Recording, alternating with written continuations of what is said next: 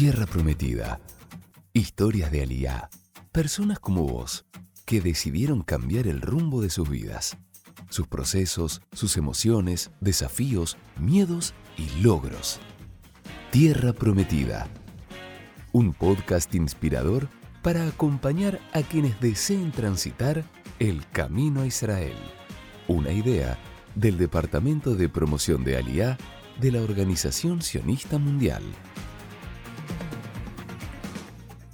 Buen día, buenas tardes, buenas noches. Estás de madrugada, desvelado, desvelada, estás a la tarde, estás con unos mates, estás con un falafel. Como siempre decimos aquí en Tierra Prometida, lo genial de este mundo maravilloso de los podcasts es poder llegar a oídos de todo aquel que tiene un ratito y tiene ganas de escuchar historias personales de Aliá. No importa el tiempo, no importa el lugar, absolutamente universal. Y hoy un episodio muy especial para nosotros, porque hoy estamos en el episodio número 10 y no es fácil, no es fácil buscar historias, conseguir historias, poder eh, expresar todo lo que tiene que ver con el camino de la LIA, buscando esos cuentos personales, esos que hacen que vos que estás del otro lado del podcast, del otro lado de los auriculares, puedas identificarte con estas historias, como la que te vamos a contar hoy. Hoy tenemos una invitada muy especial. Su nombre es Gal Frach. Ella tiene 25 años, inició sus trámites de Aliá en el año 2018, viajó en el año 2019 al Ulpan Magan Mijael, al norte de Israel.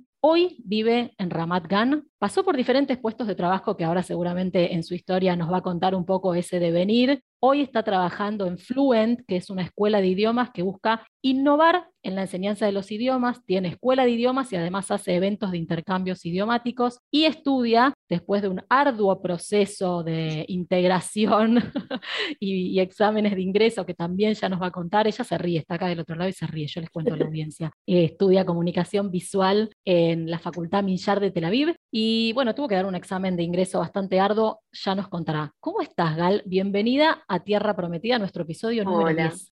¡Wow! Qué, qué orgullo!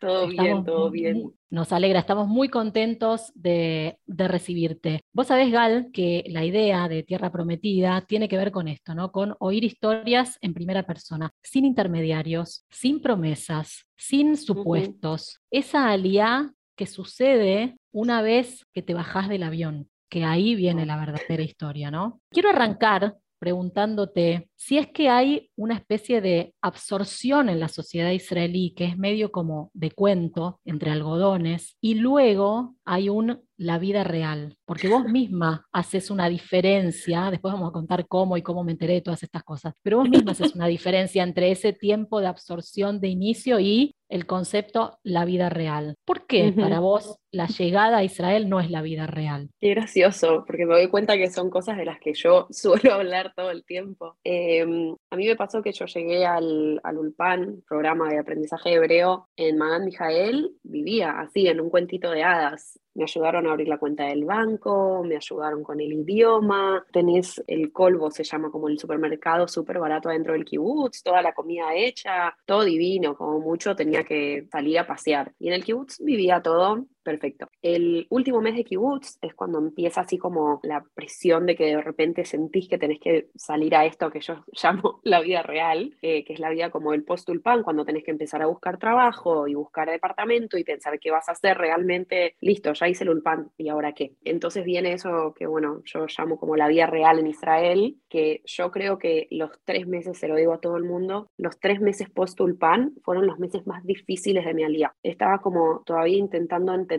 todavía no entendía bien el idioma y yo llegué con un nivel relativamente alto de hebreo y salí del ulpan bien con el hebreo. Y eso es un tema aparte, tengo para hablar horas sobre lo que fue Sí, sí, olvídate. No sé si te, no te prometo hablar horas, pero que lo vamos a tocar, el Sí, tema lo vamos a tocar. sí. Y eso, y de repente estuve en- empecé en un trabajo, me di cuenta que me trataban horrible y que me pagaban súper poco, y empecé en otro trabajo, y que después hice un trabajo temporal, y esto y lo otro, y no sé qué, y fue como que de repente, ¿dó- ¿dónde estoy? O sea, yo en Buenos Aires vivía en la casa de mi mamá, sí, hice algún, hice el CBC de ingeniería, dejé, hice otra cosa, dejé, todo el tiempo más o menos trabajaba, pero acá de verdad sentís esa presión de si no pago el alquiler me quedo en la calle. Porque estoy ¿Y no te, alcanzaba, no te alcanzaba la plata que te daban de la canasta de absorción o ese en realidad no era un problema? Claro, la canasta de absorción dura los primeros seis meses, o sea que cuando salís del ULPAN es como que te queda un mes más de canasta de absorción. A mí yo siempre digo, me hubiera encantado que el día que llegue al ULPAN alguien me hubiera dicho, Gal, cuida la plata de la canasta de absorción del Salclitá, porque la verdad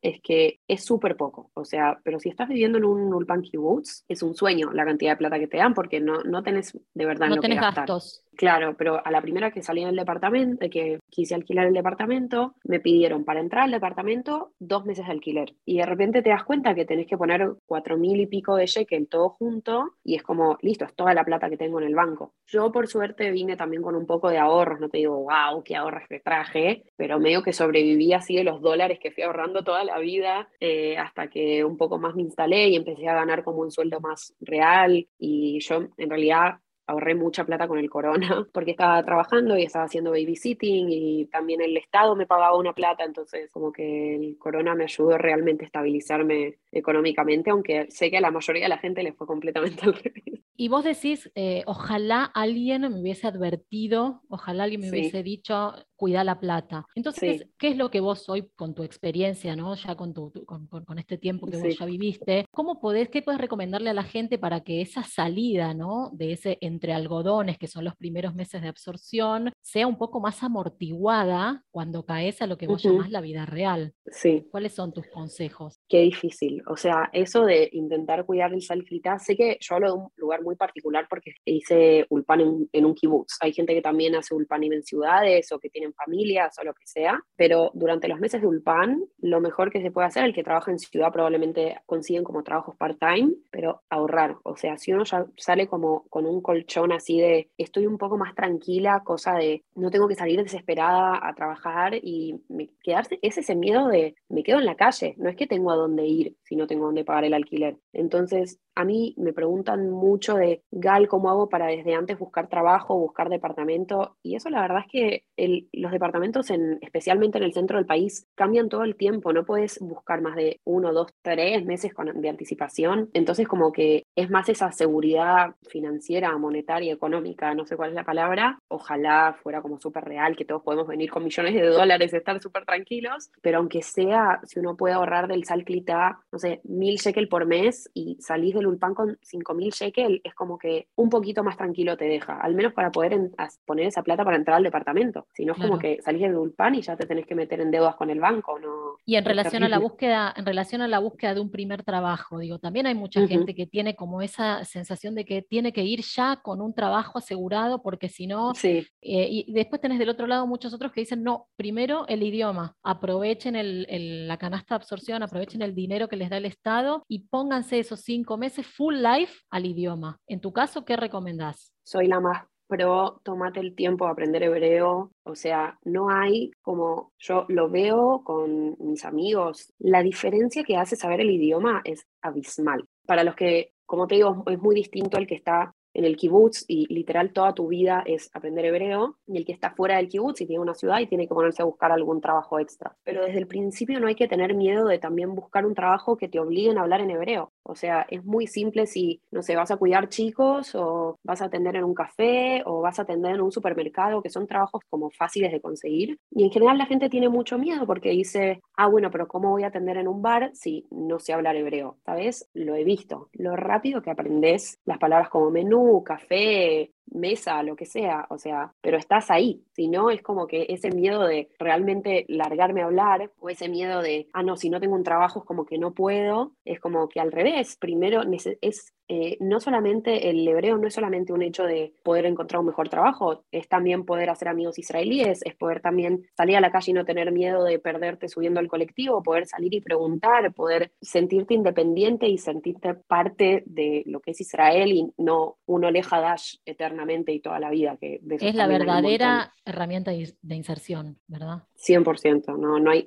no hay mejor que el idioma. Y me pasa mucho que también me preguntan, ¿pero qué aprendo, hebreo o inglés? Y si tenés que empezar por uno, aprende por hebreo. O sea, si no sabes ningún, obviamente el inglés sirve mucho, todos los idiomas. O sea, yo justo que estoy súper metida en lo que son los idiomas y me encanta, eh, por mí aprende todos los idiomas que quieras, pero si estás así como en duda de qué empiezo a aprender, hebreo, 100%. O sea... Buen tip, buen tip. Hablamos un ratito de Alía Vamos. Sí. sí. Que me imagino que tenés mucho para contar. Bueno, em, Gal, el, amor, su pasión, al que le mete mucho, mucho, trabajo, porque además se nota que hay una producción, pero vamos a contarle a nuestros oyentes de qué estamos hablando. Alía Vamos es una cuenta de Instagram que Gal se abrió, no como su cuenta personal, porque ella tiene su cuenta personal, pero Alía Vamos tiene que ver con justamente poder mostrar todo lo que tiene que ver con el proceso de Alía, con el proceso de absorción, con la verdadera historia de una olajaya que llega y comparte desde hace casi tres años el día a día de lo que le pasa a una joven que tomó esta, esta decisión. Entonces, contame cómo nace un poco esta cuenta tuya. Aliábamos además de Sila para que la gente te, empiece a seguir. Ya tenés muchos seguidores, pero para que te siga más gente. ¿Qué crees vos que podés aportar desde este espacio, desde esta cuenta que hiciste de Aliábamos, que a vos te hubiese gustado recibir? ¿Qué tipo de información aportás ahí en ese canal, en esa cuenta,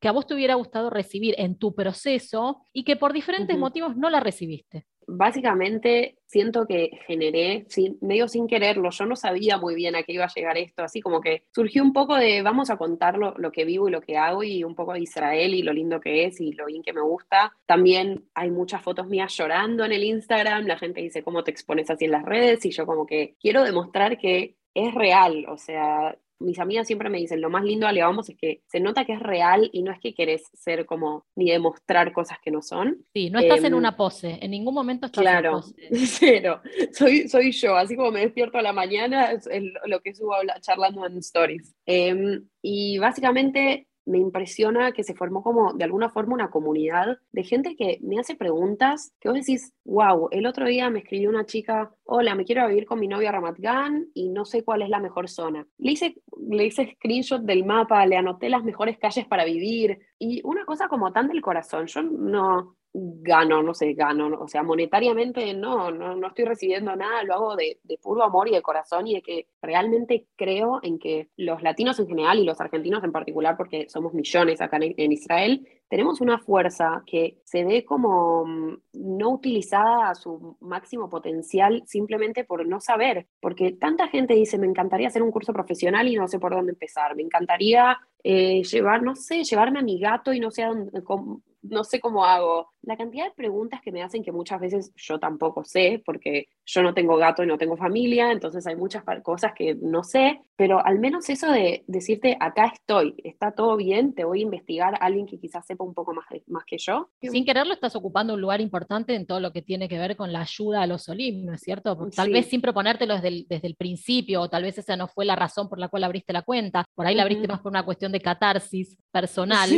pero se terminó transformando en otra cosa, ¿no? Porque contale un poco a la gente, ¿qué, qué cosas puedes encontrar en Alia Vamos? Porque yo he visto tips de lenguaje. Básicamente, cuando arranqué no tenía muy claro qué, qué, quería hacer. Después con el tiempo fui aprendiendo también mucho sobre redes sociales y sobre diseño. Me ayudó también un amigo, Mati se llama, eh, gracias Mati, me hizo todos los, los, diseños, me ayudó mucho con el logo y no sé qué, como para hacerlo más real de alguna forma. Y después un poco lo fui llevando yo sola. Básicamente es como que hice seis secciones, por así decirlo, una para dar tips, uno para publicar alguna noticia importante que salió, muchas de cosas personales, de, no sé, tengo ganas de hablar de la facultad, tengo ganas de hablar de que me fui de viaje por primera vez, tengo ganas de hablar del supermercado, de las verduras, de cualquier cosa, de la birra, de la carne, de lo que es ir al supermercado, de cada cosa hablé ya, ni me acuerdo. Me pasa mucho que me hablan preguntándome cosas y yo les busco posts que escribí hace dos o tres años y es como que qué triste que Instagram no tenga un buscador, porque de verdad la gente no va a ir a buscar los posts, que, porque no sé cuántos posts debo tener.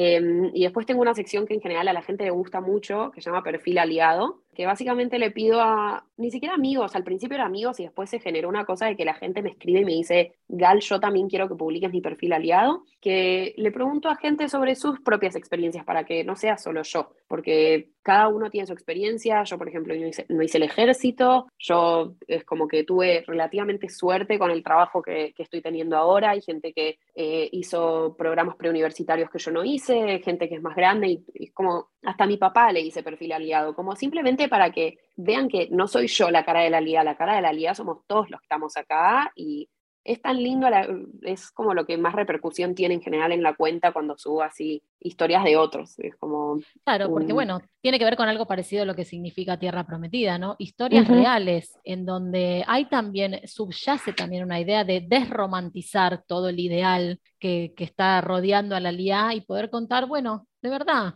¿Qué pasa? Porque una vez que ya tomaste la decisión, que es lo más difícil, ahí se empieza a abrir otro camino. Entonces, lo que queremos saber es qué pasa después de ese momento difícil de tomar la decisión. Quiero eh, hablar con vos sobre el concepto de sionismo, porque el sionismo no fue tu principal motivación. Vos no tuviste una crianza de, de ideales sionistas en donde desde chiquita estabas con la banderita de Israel y ya sabiendo que algún día tu vida iba, iba a perfilar. Y sabes que eso es algo que sucede en muchas familias que por ahí no crecieron con los ideales sionistas, pero ven a Israel como un país de, oportunidades. Entonces, si no fue el sionismo, ¿qué te motivó a vos para ser alía? ¿Con 20 eh, cuántos tenías cuando tomaste la decisión? 22. 21 cuando abrí carpeta, 22 cuando llegué. Eh, ahora siento que era una niña.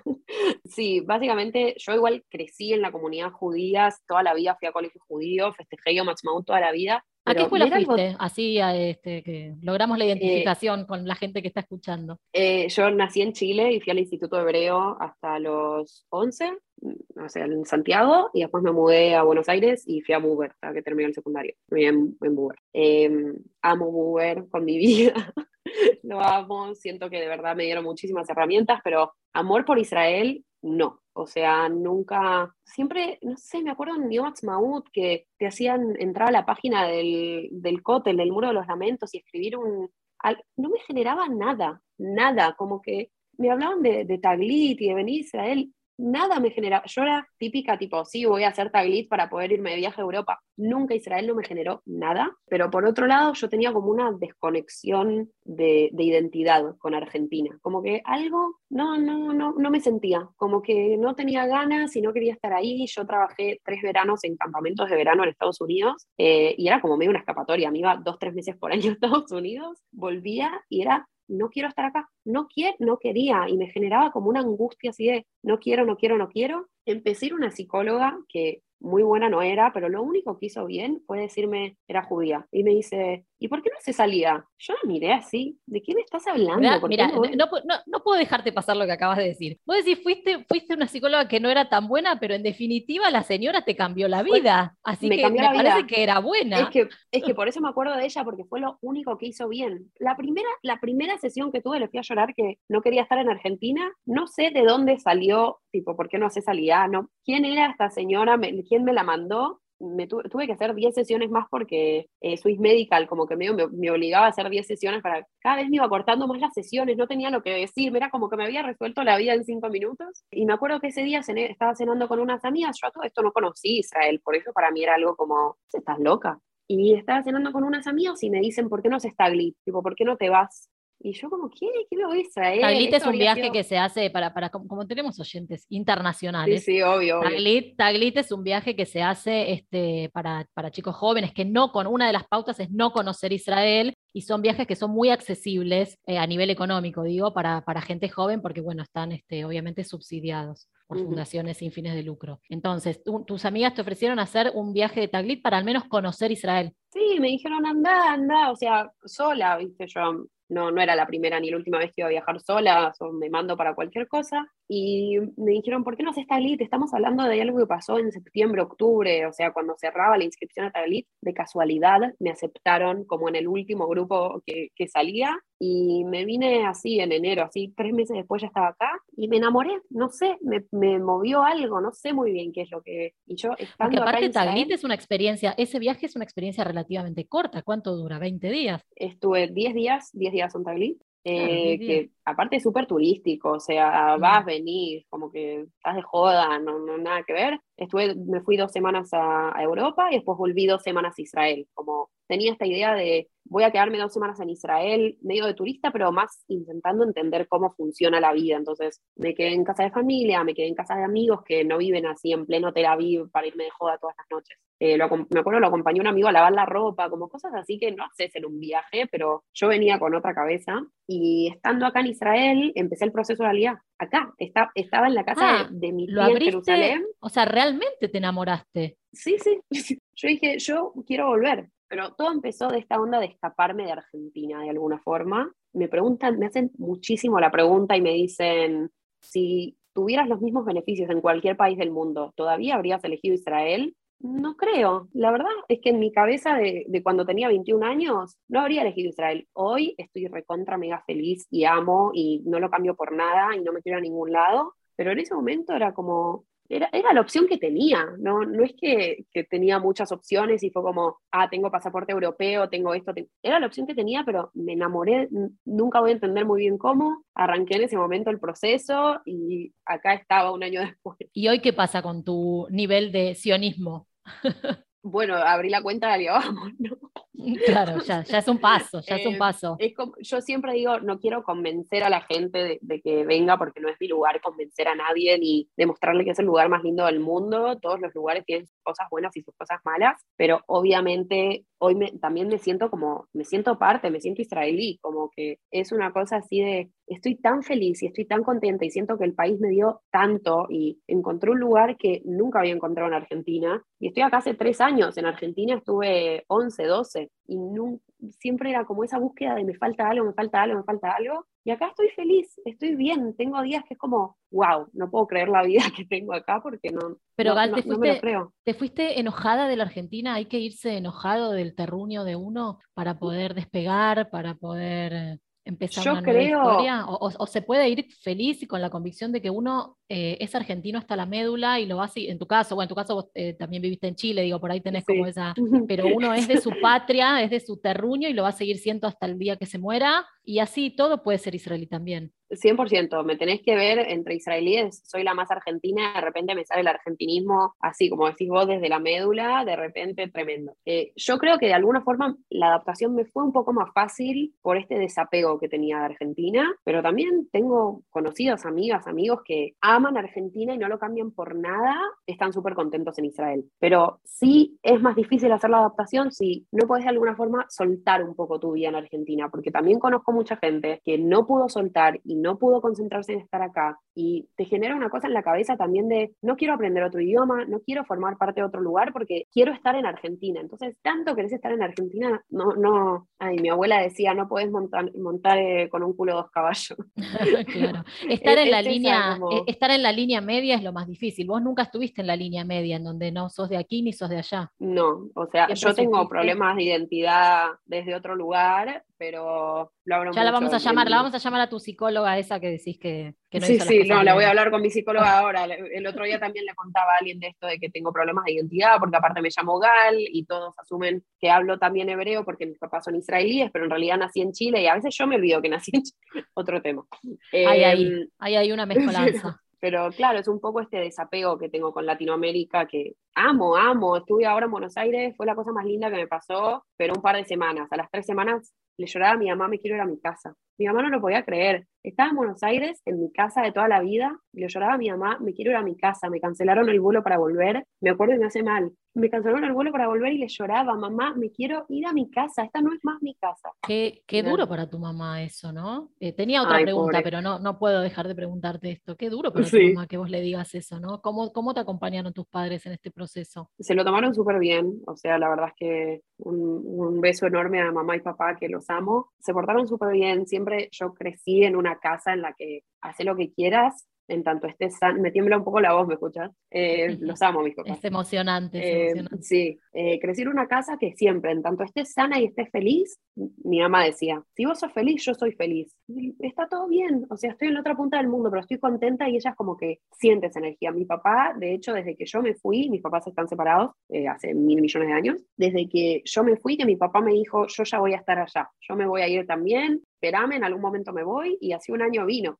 Mi papá vive acá en Israel. Ah, mirá. Eh, así- sí, Vos llevaste a tu papá, que- ¿viste? A veces pasa No eso, lo traje. hijos lo- No, no, está bien, pero algo, algo pasó ahí, lo, lo digo en el sentido figurado, ¿no? Algo pasó ahí en donde, en donde la historia es al revés y son los hijos los que terminan eh, acercando a sus padres a la liá. ¿Y está contento tu papá? Lo vamos, a, lo vamos a convocar a tu papá para un podcast. ¿eh? Él feliz, no entendés, es un show mi papá, un show. No, ya, le, ya, le, vas avisando, ya le vas avisando. El episodio 11, 12 lo hacemos con el papá de Gal. Pero escúchame, ¿está contento? Eh, mi papá está contento, para mí es un súper ejemplo. Mira, yo soy profesora de hebreo y tengo a veces estudiantes de la edad de mi papá. Típico, que escucha gente que así, cuando ya pasan los 40, 50, 60, lo más típico, no, yo ya estoy grande y no puedo aprender un idioma. Mi papá es el vivo ejemplo de que cuando quieras, si le pones garra, lo aprendes. Ahí, y ahora lo mismo, mi papá es ingeniero y dijo, yo no voy a ponerme a buscar laburo de ingeniero, voy a trabajar de lo que sea hasta se levanta a las 3 de la mañana para ir a trabajar al puerto, no sé muy bien de qué, eh, lee códigos de barra, cuenta aires acondicionados, no le importa nada, él eh, todavía está haciendo ulpan y después hizo otro ulpan y se está tomando el tiempo de aprender el hebreo y de hablar y qué sé yo, un ejemplo. Qué historia más que interesante, ya, lo vamos a convocar, sepan nuestros oyentes que en breve escucharán su, relato también. Gal, vos no tenés miedo para nada de mostrarte vulnerable. Hasta incluso te reís vos misma, ¿no? Que es una característica muy buena, eso de poder reírse de uno mismo, ¿no? No, no todo el mundo tiene esa virtud. Este, vos te mostrás tal cual sos, por lo menos así en la, en la cuenta de Alía Vamos. Yo quiero saber, ¿se llora mucho en el proceso de la absorción? Ay, es que soy un re mal ejemplo, porque a mí Hoy estábamos teniendo una reunión en el trabajo y hacemos algo re lindo que cuando cada uno cuenta qué hizo en la semana, terminamos eh, nuestro, como nuestro turno diciendo algo lindo sobre alguien o agradeciéndole a alguien del, del, grupo por algo bueno que hizo esta semana. Y le estaba agradeciendo a mi jefa porque desde que cambié de trabajo mejoramos mucho la comunicación. Yo llorando, llorando y todos tipo, ya nadie se lo toma en serio cuando yo lloro porque soy la persona más llorona que existe en esta tierra, como que impresionante, no, no, no es normal lo que yo lloro. Yo lloro un montón, eh, pero he visto llorar a gente que dice yo no lloro, viste, típico, no, yo no sé llorar, y los he visto llorando también, o sea, hay momentos muy difíciles, como se mueven muchas fibras. Se, se, se, mueven muchos sentimientos y muchas como, hay, puede haber muchas frustraciones, muchas decepciones, muchas cosas que dijiste, yo ya reentendí esto y de repente te das cuenta de que no, que no era tan fácil creíste que ya habías resuelto algo y de repente te llaman y te dicen, no, nos falta no sé qué papel. Y es como, va, es agotador, es una cosa de, ah, ¿cuándo se va a terminar todo esto? Yo he tenido semanas hasta el día de hoy que ya no tiene que ver con el hebreo, con la adaptación, con lo que sea, simplemente con la sociedad israelí, que es difícil. Entonces, si no levantas el teléfono y llamas y te quejas, no hay forma. O sea, si acá el israelí te levanta la voz y el que grita más fuerte es el que sabe, como que tremendo. Y sí, he tenido días que me la paso llorando y he tenido días que, semanas enteras que no, como que, viste, hay, hay de las dos. ¿Y cómo, ¿Y cómo te sobrepones, digamos, qué hay alrededor tuyo que en esos momentos de angustia o de llanto o de frustración te ayuda a salir de ese lugar de angustia? ¿Qué, qué, qué pasa alrededor tuyo? ¿Cómo aprendiste a salir de eso? Qué buena pregunta. Yo creo que en el 95% son mis amigas tengo a las mejores amigas del mundo, o sea, para lo que sea. Acabo de ¿Amigas argentinas o amigas este, de todas partes, eh, internacionales? la mayoría, sí, son argentinas. Ahora estuve en Roma con una amiga chilena. Eh, tengo algunas amigas israelíes también, un poco de todo. Pero, o sea, acabo de tener una situación complicada, literal, ahora hace dos horas. Todas mis amigas llamándome, Gal, ¿qué te pasó? Gal, necesitas algo, Gal, ¿querés que vaya? Lo que sea. Eh, como que están ahí y estamos todos los unos para los otros, porque tiene que ver con esto de que estamos todos medio en la misma. O sea, yo tengo a mi papá acá, pero vive relativamente lejos, entonces creo que no lo veo hace dos meses, pobre, lo tengo medio abandonado. Pero mis amigas vivimos todas más o menos en la misma zona, justamente porque nos sentimos un poco más acompañadas, porque al final somos la familia que tenemos, o sea, porque todas vivimos solas y todas tenemos más o menos así entre 22 y 33, más o menos tienen así mis amigas. Eh, y después muchas cosas fue aprender a entender un poco mejor el sistema, a entender a quién pedir ayuda. No hay, no, lo peor que uno puede hacer es tener vergüenza de pedir ayuda. O sea, donde sea, la cantidad de veces que escribí en grupos de Facebook y me ¿Sabes que eso es, algo, eso es algo que se repite mucho en todas las historias de Tierra Prometida. Es algo que, que, los Olim cuentan y dicen, hay que preguntar, hay que animarse, hay que preguntar, hay que hablar, hay que pedir ayuda, porque justamente la solidaridad, la solidaridad callejera me refiero, ¿no? La del ají, la del hermano, la del judío que está ahí en la calle, está como muy arraigada en el ADN del israelí, ¿no? Que pueden gritar, gritar, gritar, gritar, pero son los primeros que tengo van a una historia buenísima, una historia buenísima. Un día no me acuerdo qué me había pasado, venía hablando con mi mamá por teléfono, porque también cuando me pasan cosas, mi mamá desde, desde allá también, eh, mi número uno, eh, si pasan un día y no hablamos, se preocupa, tipo, no puede ser que, no hayamos hablado. Estaba hablando por teléfono con mi mamá, creo que fue en la época en la que no me aceptaban en, en las universidades y no sé qué. Estaba hablando por teléfono, llorando desconsoladamente, me subí al colectivo y estaba justo sentada atrás del, del, colectivero. Acá tienen como un vidrio, pero estaba atrás de él, llorando no sé qué. El tipo, pa, pa, pa, me golpeó el vidrio para atrás, pero callate, no sé qué. Me pegó un grito y yo tipo, bueno, perdón. Y me fui, no iba a dejar de hablar, o sea, estaba llorando desconsoladamente, necesitaba el apoyo moral de mi mamá. Era un colectivo como doble y me fui al fondo de atrás para no molestarlo al tipo. Me senté atrás y había un pibe al lado mío, no sé, tendría mi edad, un poco más, y me alcanzó una carilina. Y me dice, ¿estás bien? Y yo a todo el mundo le digo, e-, eso es Israel. Está el que te va a gritar y te va a decir cállate la boca y está el de atrás que te va a alcanzar la carilina. Te, te, meto un poco en algo que puede llegar a tener que ver con el humor, con las emociones. Uh -huh. Vamos a ir a una de nuestras secciones que se llama, y escuchale la musiquita, porque viene con musiquita y todo. Se llama Te extraño. Te extraño. Cinco cosas que extrañas de tu lugar de origen. ¿Y con qué las reemplazas en Israel?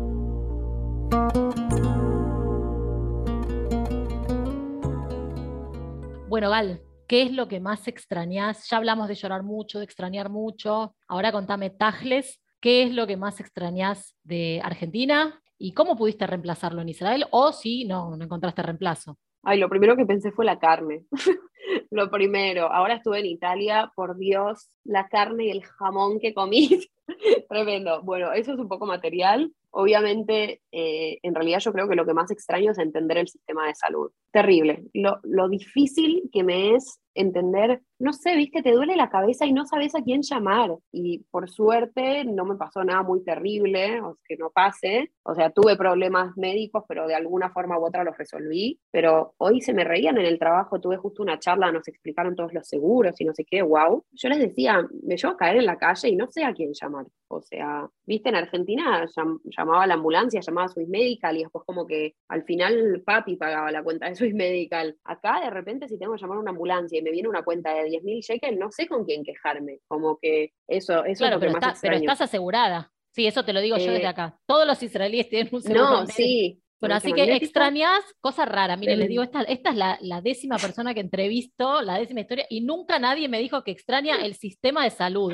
Es como, sos una persona rara, Gal, te digo en serio. ¿Qué extrañas de la Argentina el sistema de salud? Bueno, está bien, está bien, se lo respetamos. Y aparte. ¿quién puede extrañar el sistema de salud argentino? Claro. Pero no, no va, creo que no va con el sistema de salud, va con poder entender y resolver las cosas eh, de forma más simple. Pero la carne, la que si vamos a ponernos en, en exquisitas, la, la carne siempre no, es algo que no puedo superar. Muy bien. Eh, ¿Qué era lo que más temías, lo que más miedo te daba cuando estabas en Argentina, en ese proceso, ¿no? De, bueno, tomé la decisión, ahora me imagino tal cosa, y que al final cuando aterrizaste no fue tan así como tu imaginario? Yo creo que vine sin expectativas de nada, de nada, no, no, me, no sabía, no, no sé, venía como medio ilusa, no, no tenía muy claro qué venía a hacer. El único miedo que tengo, un muy claro recuerdo que tenía, era de nunca poder aprender hebreo. Es la típica, más que nada porque yo decía, hablo tan bien inglés, siempre tuve muy buen nivel de inglés también porque conté que estuve en los campamentos de Estados Unidos. Dije tipo, voy a manejar toda la vida en inglés, nunca voy a aprender hebreo. Y a la primera que aterricé fue como, sentate, ponete a estudiar y aprendés. O sea, a la larga sí o sí aprendés, no, sí, sí, el que quiere puede, ¿viste? Si mi papá lo hace, todos podemos. ¿Y tu mayor logro?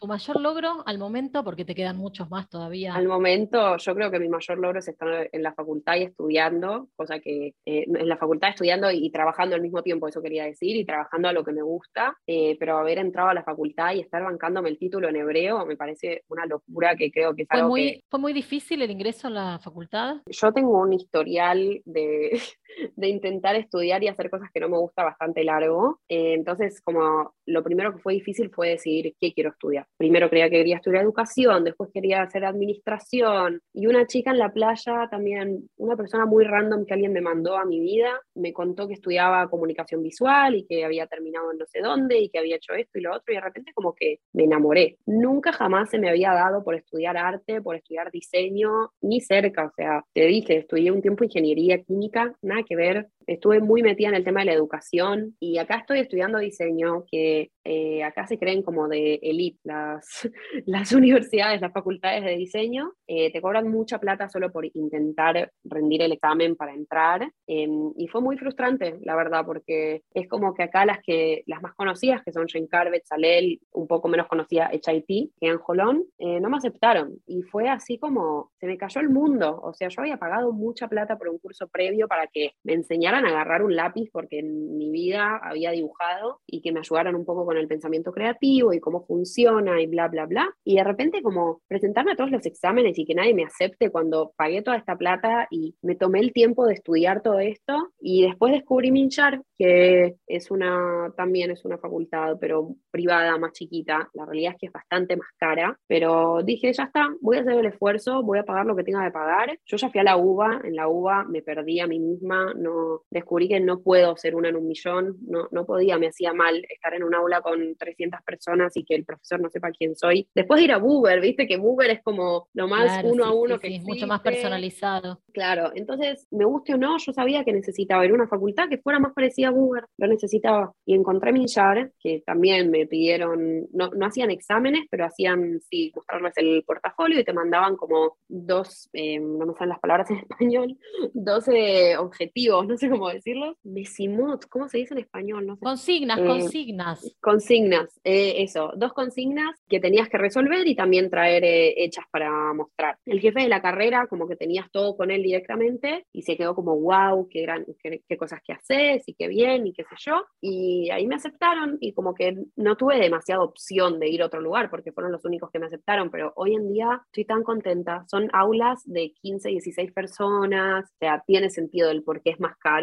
También hay un em, discurso ahí, no, no, un discurso, ¿no? sino una historia de superación, porque digo, podrías haberte quedado con la frustración de que tres universidades no te hayan aceptado por diversas razones y decir, bueno, esto no es para mí y al final me pongo a estudiar otra cosa o al final no estudio nada y me dedico a trabajar y sin embargo tuviste ahí este, ¿no? un, tesón eh, y una perseverancia que, bueno, hoy te tiene estudiando en la facultad. Entonces también habla de las posibilidades de superación y, y digo, a veces uno tiene que también dejarse sorprender por otras posibilidades y no siempre también estar pensando en las grandes ligas, sino también ir viendo qué otras oportunidades se abren, ¿no? ¿Te pasa un poco esto en Israel que estás con los ojos abiertos todo el tiempo viendo a ver a dónde se presenta una oportunidad? Sí, yo siempre fui medio así, yo es un consejo que le doy a todo el mundo, como que no pretendas que la primera te va a salir bien, como que es difícil, sí, hay que limpiar mesas al principio, principio no sabes, de repente estás atendiendo mesas y te escucha alguien y vas haciendo, Israel se basa en los contactos, 100%, o sea, hay, hay una palabra en particular que se llama, que es combino, que significa básicamente a quién conoces arriba que te pueda hacer el, el enganche para que consigas otra cosa impresionante, es una cosa súper cultural que acá todo funciona con contactos, y como que nunca sabes dónde vas a terminar, o sea, el trabajo que tengo ahora también lo conseguí por gente de gente de gente de gente y me conocieron y me llamaron y me dijeron hace esto, como que se fue así conectando y las puertas se van abriendo, como que es un país muy, muy chiquito, entonces al final puedes llegar a cualquiera, de hecho también acá es muy común escribirle a alguien por eh, LinkedIn y que te contesten y conseguir un trabajo por LinkedIn, las oportunidades son infinitas. Hablaste de palabras que ya no te salen en español, nos contaste algunos términos este, como este que nos acabas de contar recién, vamos a nuestra sección que se llama Contigo aprendí. Contigo aprendí las tres expresiones más israelíes que usas desde que llegaste. Porque afuera del Ulpan también se aprenden otras cosas. Contame, rápido, porque esta sección tiene que ser rápida. Tres expresiones idiomáticas del hebreo ¿Qué más te gustan, qué más usás, que te parecen más piolas y que todo el mundo tiene que saber? Uno, nu. Nu es como dale, y se usa mucho con dai. Dai que significa basta, tipo dai, nu, como dale, basta. O alguien se está preparando y es tipo nu, como que dale, apurate, nu, nu. O alguien te golpeó, así estaban caminando, te golpeó, nu, dai, nu, ma. nu se usa en todo, es impresionante. Después, tajles, me gusta mucho, tipo hablame Tajles, la, la expliqué en Aliábamos. En Aliábamos tengo también una sección sobre slang, eh, Tajles, gran palabra. Y estoy segura de que después voy a estar pensando en esto y me voy a arrepentir y voy a decir, ¿cómo no dije tal cosa? Em, las pones en Aliábamos, las explicas ahí. Sí, sí, sí, están todas en Aliábamos. Todas mis, mis, palabras que más me gustan, seguro ya están en, en Aliábamos. Ah, Ajla. Ajla la uso muchísimo. De hecho, ¿Ajla es árabe o no? Sí, es que la mayoría del slang en, en, hebreo son palabras en árabe. ¿Y qué eh, quiere decir ajla? ¿Para qué la usan? Ajla es una palabra que encima enseño en el curso que enseño. Desde que la enseño me doy cuenta de cuánto mucho la uso. Tipo, te preguntan cómo estuvo Roma. Guay, guay, guay, ajla, ajla. Es como, wow, excelente, increíble. ¿Cómo estás? Ajla. Tipo, estoy buenísimo. de hecho, estaba en, en Roma y me trajeron el plato de pastas y dije, guay, guay, guay. Y después me enteré que, que, significa, ahora ya me olvidé, pero que significa algo en italiano, porque el camarero se me rió y como que se quedó, me repitió, me dijo, guay, guay, guay. ¿Qué habrás dicho? todavía, dicho? todavía no sabemos qué le habrás dicho al pobre camarero. No, no, no, no, alguien me dijo, es que sí, guay significa algo en, Ay, qué gracioso, fue muy gracioso. Bueno, hemos aprendido, hemos aprendido tres este, expresiones nuevas. Ahora me voy a acercar al, a vos de alguna manera este, así esotérica y te voy a decir un secreto. Voy a bajar un poquito la voz. Pandemia, guerra, escalada de violencia. Parece, o al menos suena como un combo muy explosivo para alguien que encima ya vivió la situación traumática de desarraigarse, más allá que vos querías, en este caso desarraigarte, ¿no? Pero tomaste la decisión, te fuiste de tu país, te desarraigaste, llegás a Israel y te encontrás con la pandemia, con la escalada de violencia, con salir corriendo cada cinco minutos a los refugios. La verdad es que no parece el momento ideal para haber tomado la decisión de hacer alía. ¿Cómo viviste ese combo que visto desde el otro lado del mundo parece fatal? Eh, yo por suerte hice alía un año antes casi, no, un año, sí, un año y algo de que arranque la pandemia y después la guerra, bueno, fue, otro año después. Al principio de la pandemia me acuerdo que fue muy difícil, bueno, todos no entendíamos muy bien qué estaba pasando. Me acuerdo de que te olvidabas el barbijo y no te dejaban entrar al supermercado cuando era tipo, ¿quién tiene un barbijo? Estaba viviendo acá con gente que ya no vive conmigo, me fueron cambiando los roommates durante este tiempo. Eh, me acuerdo que fue muy difícil, también en ese momento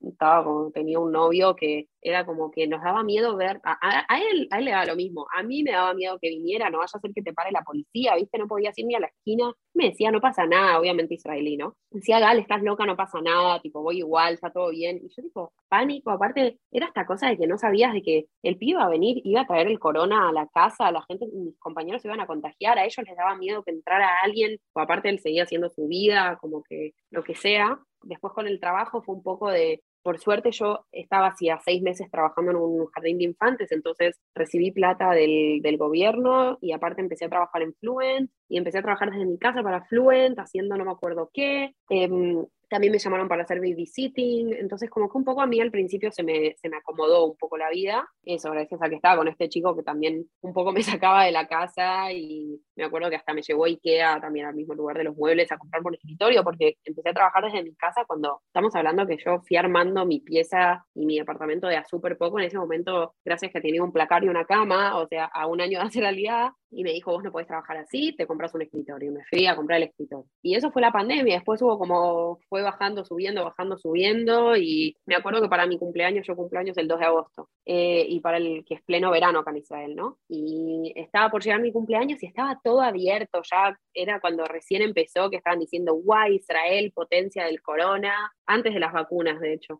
Em, y de repente, yo cada vez veía mi cumpleaños más lejos, estaba, yo estaba re contenta que iba a poder festejar en un bar, que estábamos todos re tranquilos. De repente empiezan a cerrar todo de nuevo, cierran todos los bares, cierran todos los restaurantes, segunda ola, no sé qué, ya estamos como por la quinta, la sexta, ya un poco me perdí, pero sí, fue terrible. De hecho, ahora hace poco tuve corona, la pasé súper mal, súper mal, porque obvio vivo con gente en casa, ellas también tenían que seguir haciendo su vida, entonces yo estaba acá encerrada en mi, cubículo eh, y estaba todo el mundo con corona y, la, y la situación de las, de las corridas a los refugios y demás, digo, ya, ya con una mirada más israelí, ¿no? Porque ya casi tantos años viviendo, bueno, no tantos, ¿no? Pero eh, tampoco es que es tan reciente.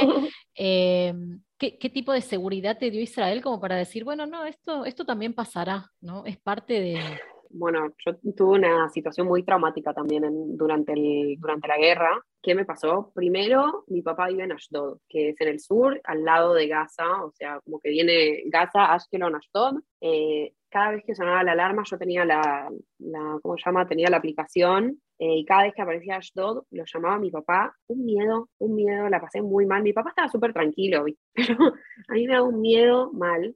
Eh, mi edificio no tiene refugio, o sea, nos juntábamos con todos los vecinos en las escaleras, conocía a todos los perros de todo el edificio, y yo, si no me equivoco, el 14, 15, 16 de mayo tenía un pasaje para viajar a, Buenos Aires. Yo no había podido viajar a Buenos Aires porque, viste, cuando tenés tiempo no tenés plata, cuando, cuando tenés plata no tenés eh, vacaciones del trabajo, por H por B. Finalmente podía viajar en mayo, me había pedido las vacaciones del trabajo, todo. Estaba muy nerviosa con que lo cancelaran, pero no me lo cancelaban, no me lo cancelaban. Me fui al aeropuerto en un taxi que la pasé horrible. Estaba con mi mejor amigo acá sentado en, en, el, en, el, sillón, que me hizo el aguante hasta que se hizo la hora de que me tenía que ir al aeropuerto, como a la una de la mañana, el vuelo salía a las 4 o 5, a las 4.50 salía. Me pedí un taxi, me fui hasta el aeropuerto y cuando estaba por entrar al... Yo antes de subirme al taxi le dije, escucha, eh, soy Olajada allá, es la primera vez que estoy viviendo esto, la estoy pasando muy mal. Por favor, si llega a sonar la alarma, seguí el protocolo y para, porque ese es el protocolo cuando estás en un auto. Tenés que bajar, te pones las manos sobre la cabeza y te tiras al piso. ¿Qué pasó? Estábamos llegando al aeropuerto también, lo cuento y como que me, me, genera algo, pero bueno, ya está, ya fue hace un tiempo, ya lo puedo contar más tranquila. Estábamos entrando al aeropuerto, entrando como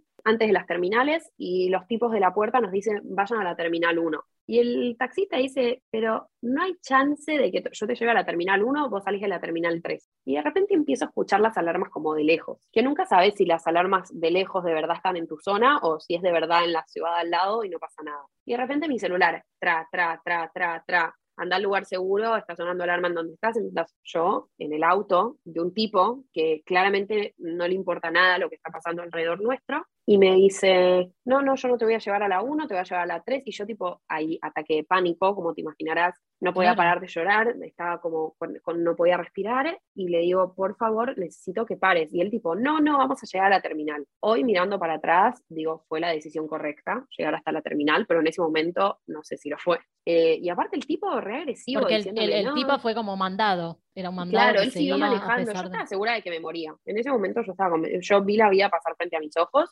eh, y el tipo siguió, no que fue terrible. Y me dice, ay, deja de llorar, ¿qué te pasa? Tranquilízate, no sé qué. Viste, como lo peor que podés hacer con alguien que tiene un ataque de pánico es decirle que pare, o sea, no. Claro. Em, cosa que llegamos a la terminal, eh, me baja las valijas, no sé qué, no sé, por suerte tenía todo puesto en la aplicación, ¿no?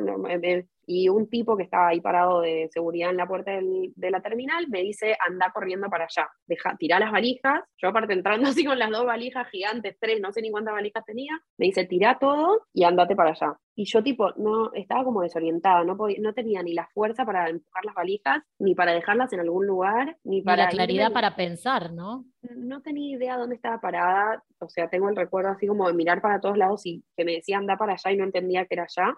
Imagínate todo en hebreo encima toda la situación. Mi mamá hasta el día de hoy me dice, qué bueno que entendés porque otra persona en tu lugar no sé qué, qué, le pasaba. Y había un chico ruso alto, me recuerdo de como que me agarró, me puso las dos manos sobre los hombros y me empezó a hablar de cualquier cosa. ¿Cómo estás? ¿A dónde vas? ¿Está todo bien? No sé qué, ¿con quién viajas? ¿A dónde estás yendo? ¿De cuánto estás acá? Y me llevó hasta el lugar seguro, me llamaron al paramédico. Yo ahí tipo, no, no hace falta, no hace falta, pero lo llamaron porque obviamente hacía falta que alguien me viera. Había también un tipo que, que dijo que era médico, pero era un argentino que en teoría iba en el mismo vuelo que yo, me dijo cualquier cosa que necesites en el vuelo, venime a buscar me dijo en qué asiento iba a estar y no sé qué, un amor. Y ahí fue, nos tocó esperar. Eh, estamos hablando de algo que pasó a las 2 de la mañana y que nos mandaron al refugio del aeropuerto y a mí me dijeron, no hace falta que bajes al refugio, o sea, los mandaron a todos ahí porque había espacio, pero acá estás bien, Ben Gurion es el lugar más seguro de todo Israel, obviamente, es el, o sea, tiene todo el sistema de la cúpula de hierro, hay uno especialmente para Ben Gurion,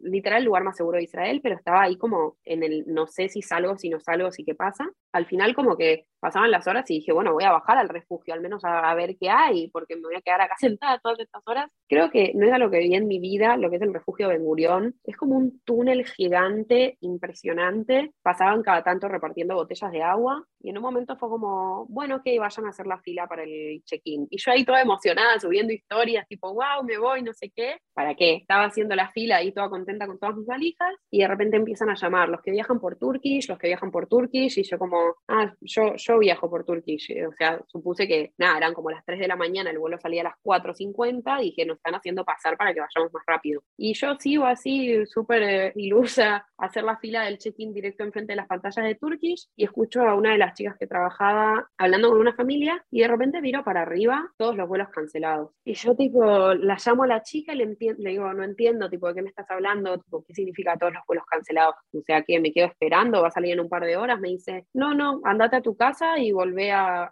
comprar el vuelo, o sea, elegí otra fecha para viajar. Y yo tipo, obviamente me, rompí. qué situación. En ese momento, completamente sola en el aeropuerto. Estaba la amiga de una amiga que como que nos estábamos escribiendo, yo no la conocía pero aparte después de todo, después de todo lo que te tocó vivir esa noche, como too much. Todo, todo, y no termina ahí, me tenía que ir a mi casa, eran las 4 de la mañana en mitad de las alarmas, mi jefa me había llamado cuando yo estaba en el, en el refugio, mi jefa me había llamado y me había dicho, Gal, pasa cualquier cosa, yo voy a dejar el, teléfono en sonido, me llamás, lo que sea que pase, lo que sea que necesites, me llamás. ¿Qué te cuento? Vinieron mis jefes con la perra a buscarme a las 4 de la mañana al aeropuerto en mitad de una guerra, porque, o sea, es eso Israel, como que, y ese es el trabajo en el que estoy, las razones por las que no me voy. Claro. Eh, qué buena gente que son. Se vinieron hasta el aeropuerto con la perra a llevarme hasta mi casa. Mi jefe me subió las valijas hasta mi departamento y se volvieron a dormir. 4 o 5 de la mañana, o sea, en mitad de la guerra. Tremenda historia. Tremenda y no termina ahí, o sea, última cosa, no termina ahí, nunca pude viajar. porque ¿Qué pasó? Cancelaron todos los vuelos durante las una o dos semanas que duró la guerra y después pusieron a Argentina en los países rojos, que es la lista de países que está prohibido viajar. Claro, sí, sí, sí, sí. Entonces, como que pasaron como seis meses hasta que realmente era, parecía todo mentira, la gente no me creía cuando estaba allá, como que después me fui a Londres, así de...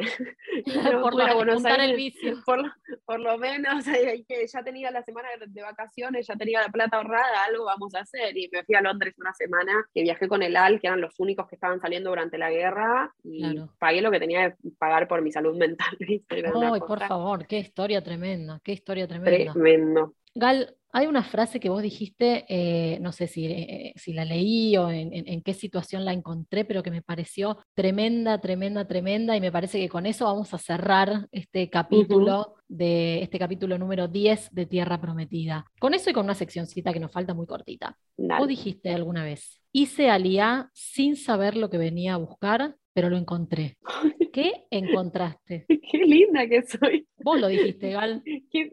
No, lo estoy inventando, lo dijiste vos. No, te creo, te creo. A veces me pasa que vuelvo a leer cosas que escribí. Siempre me gustó escribir, entonces. Hice alias sin saber eh, lo que venía a buscar, pero lo encontré. Pero lo encontré. ¿Qué encontré? Qué interesante. Me gustaría saber en qué contexto lo dije, pero pero sí, justamente esto de que encontré un lugar en el, es lo que dije antes, yo vi Israel sin expectativas de absolutamente nada, no sabía en qué me estaba metiendo y de repente encontré mi vocación, encontré un trabajo que me encanta, encontré a mi segunda familia que son todas mis amigas, encontré una ciudad, amo Ramatgan, amo vivir acá, o sea, son como tantas cosas lindas que me pasaron en, este último tiempo que no, justamente creo que tiene que ver con eso de que no vine con expectativas de nada y encontré todo, ¿viste? Como quizás en, ese sentido de que no sabía qué quería, pero sí, de repente tengo lo que quería y mucho más sin siquiera saber qué era lo que quería, si tiene sentido. Este podcast se llama Tierra Prometida y tenemos una sección para finalizar que es Promesas de mi tierra. Promesas de mi tierra. Contanos qué cosas te brindó esta tierra prometida. Contanos entonces cuáles son las promesas que crees que Israel tiene para vos, para tu futuro inmediato. Ah, primero, los próximos tres años, tres años y medio tengo para la facultad, pero estoy muy emocionada con todo el proceso, o sea, con todas las oportunidades que ya me trajo y que me va a seguir trayendo y que sea con guerra, con pandemia, con lo que esperemos que no, pero eh, como todo lo malo no, no sobrepasa ni, no le llega ni a los talones a todo lo bueno que, me pasó en este tiempo. Así que eso, con muchas expectativas, así, emoción de, de seguir con la facultad. Estoy ahora de vacaciones, entonces estoy como emocionada por volver a estudiar y un poco seguir con, con, eso, con ese camino de veremos qué me trae un poco la, la, vida profesional que de alguna forma todavía no tuve. La verdad que escucharte es un placer, es un placer, ya, ya te seguimos en, en, Instagram, pero bueno, escucharte aquí en vivo porque, ¿sabes qué? Contagias entusiasmo y porque sos muy verdadera, sos muy genuina y eso está bueno, es exactamente lo que queremos desde la Organización Sionista Mundial, desde el Departamento de Promoción de Alía, eso es lo que queremos, escuchar gente de verdad, historias de verdad. Y la tuya, vaya que lo es, porque tiene lo que tiene la vida misma, los altibajos, los blancos, los negros, los grises, los rosas, tiene todo y tuviste eh, la enorme diferencia de contárnoslo hoy a toda nuestra audiencia. Así que quedemos en contacto, Gal. Contale a la gente en Instagram, arroba vamos. síganla. Y bueno, en los próximos este, vamos a hablar con tu papá y vamos a chequear que todas las cosas que nos hayas dicho sean verdad. bueno, Gal, gracias, gracias. Nos vemos en el próximo episodio de Tierra Prometida. Soy Silvana Schneiderman y te espero en el próximo episodio de Tierra Prometida para sumergirnos en nuevas historias de Aliá contadas en primera persona. Esto fue Tierra Prometida, el podcast del Departamento de Promoción de Aliá de la Organización Sionista Mundial.